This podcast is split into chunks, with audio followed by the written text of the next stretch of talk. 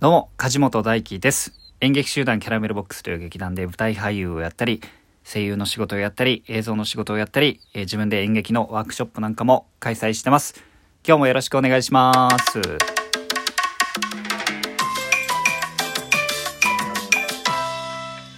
え今日は1月の29日、金曜日ですね。えーもう1月ももう終盤になってまいりましたが、またまたですね、お便りをね、いただいてます。ありがとうございます。もう本当に、あの、たくさんね、お便りいただいて、あの、一気に読むことがちょっと難しいんですけれども、あの、うん、あの、引き続きお便り募集してますんで、あの、感想、質問、相談、何でもね、あの、話に関係なくね、えー送ってきていただければと思います。ありがとうございます。えーっと、ラジオネーム、ムーさんからいただきました。ありがとうございます。えー梶本さんのツヤツヤお肌が羨ましいです。スキンケアを教えてくださいという質問ですね。いただきました。ありがとうございます。ムーさん。えー答えましょう。スキンケア、何もしてないですね。あの、こう、ほら、あのよくあるじゃないですか。こう、女女優さんでね、こう、いや、なんも、本当にあの、何もしてないです、みたいなあるじゃないですか。もう、あの、あ、あ、あれ嘘でしょ？嘘でしょっていうか、あの、嘘じゃないかもしれないけど、まあ、あの、ほら、何もしてないってあの人たちが言ったところでですよ。なんか、その洗顔したりとか、え化粧水、乳液だとかね、お化粧したりとかしてるでしょ。僕、本当に何もしないんで、だから何も威張っちゃいないです。あの、何もしなくてこんなにツヤツヤですよとかそういうことじゃなくて、あの、ツヤツヤしてるかどうかも怪しいですね。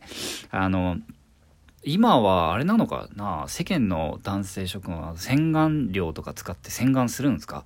するんだよね多分ね。なんかいろいろ商品ありますもんね。僕ねまず洗顔料とか石鹸とか使ってえっ、と洗顔しないです。あのお風呂入った時にもうお湯で本当お湯だけで洗うぐらいですね。あのあとまあ朝ね。朝こう顔水でパシャパシャと洗うぐらいです。もうその汚れを取る角質を取るみたいな洗顔は一切やっておりません。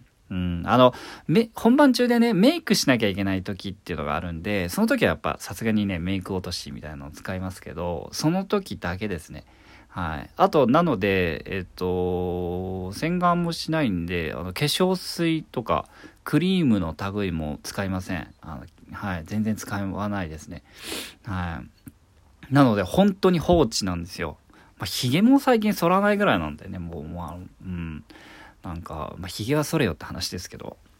なんだ、もう何の参考にもならないと思うんですけど、まあ、なんか、どうなんですかあれ、なんかね、こう、角質の汚れを取るとか、そういうことを言って、あと、潤いを与えるみたいなこと言ってますけど、なんか、甘やかしすぎるのもどうなんっていうのは僕はちょっと思ったりしますね。やっぱりあの、ねえ、リンゴとかもほら、なんかこう、すごいね、こう、何？こう恵まれた環境で育ったやつよりも荒れ地で育ったリンゴの方が甘くなるみたいなこと言うじゃないですか。まあお肌は甘くなってもしょうがないんですけど。あのはい。なのですみませんがムーさんあの質問に答えるとしたら何もしていませんが答えです。はい、えー何かしろよっていう、えーご意見はまあ、えー、と一応受け付けますがあの多分何もしないですね。はい。そこにあのあまり興味を持ってないのでうん。なんか最近のさあの何？こうカメラアプリとかもちょちょっと僕怖って思うななんか不自然ですよね。あのあの肌ツヤみたいな。僕だから使わないんですけどあんまりカメラアプリみたいなうんなんかそのままそのままでよくない？もうシミとかシワとかもうあのねその人のなんていうか個性だと思うんで何も恥ずかしくないと思うんですよね。うんまあまあ女性はもしかしたらそうはいかないのかもしれないですけどいや女性男性関係なくですよでもね本当はね。うんなんかシワとか素敵だなって思うんですけどね。はい。あムーさんありがとうございました。え引き続きねお便り、えー募集しております。あとねこのルームポチッとフォローしていただいてですねあとリアクションをねこうハートボタンとかネギボタンとか連打していただけるのがすごい励みになりますんでよろしくお願いします。この朝の配信はですねえ僕が俳優になるまでということで、えー九州の宮崎県から18歳で出てきて、えー今37歳舞台俳優をやってるんですけれども、えーそのね、えー成長の過程をゆっくりとお話ししているところでございます。えー、演劇集団キャラメルボックスという劇団に大学卒業後入団しましてですね、まあ、初舞台を終えました。で、えー、劇団にはですね、新人期間というのが設けられておりましてですね、約2年半ですね、えー、2年半の間はですね、えー、と自分が出演する公演以外の公演にも裏方として参加して勉強するというシステムになってました。でその間はですね、まあ、外のお芝居とか外の仕事することが基本禁止されていました。僕の当時はです。ね今はそんなことないですけど。その代わりまあみっちりと劇団の公演が詰まってますんでえー、誰よりも劇場にいるし誰よりも稽古場にいるっていう状態が新人時代は続くんですね。で、えー、その2年半の間に1年間に、えー、2本ずつお芝居に出演して、えその2年半経ったら何て言うんですかねこう自分が出る作品を選ぶこともできますし、え自分が出るもの以外の期間は基本他のお仕事をすることも可能だということですね。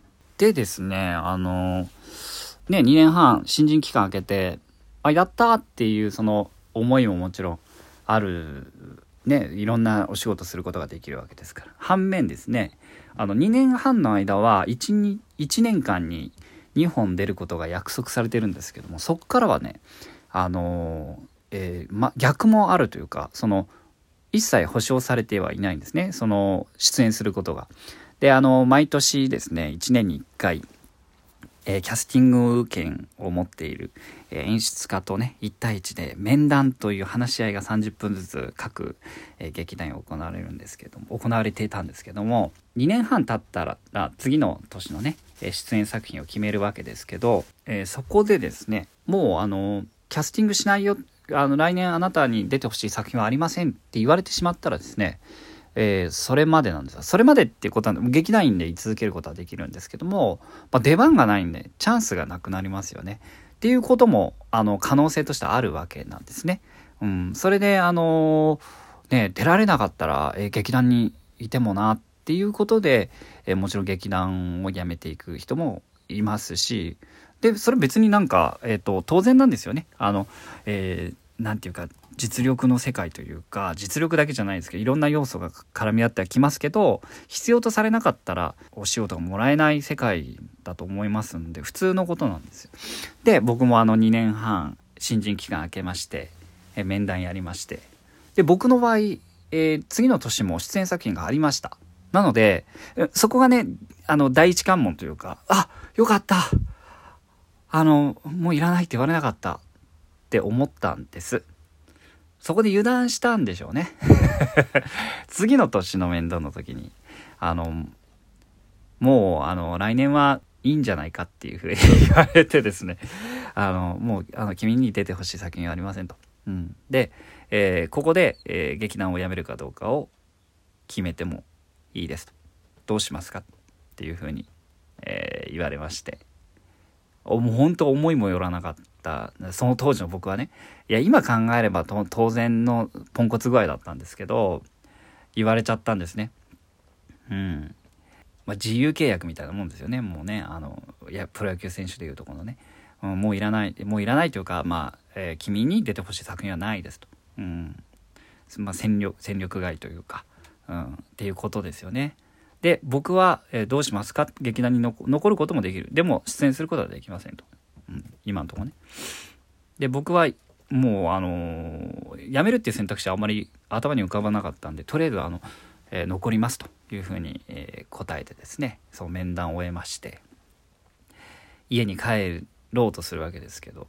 この続きは また明日以降お話ししたいと思います。このラジオトーク梶本ラジオではですね、え質問感想ご相談お待ちしております。え今日も皆さん素敵な一日をお過ごしください。最後まで聞いてくださってありがとうございました。それではまた明日。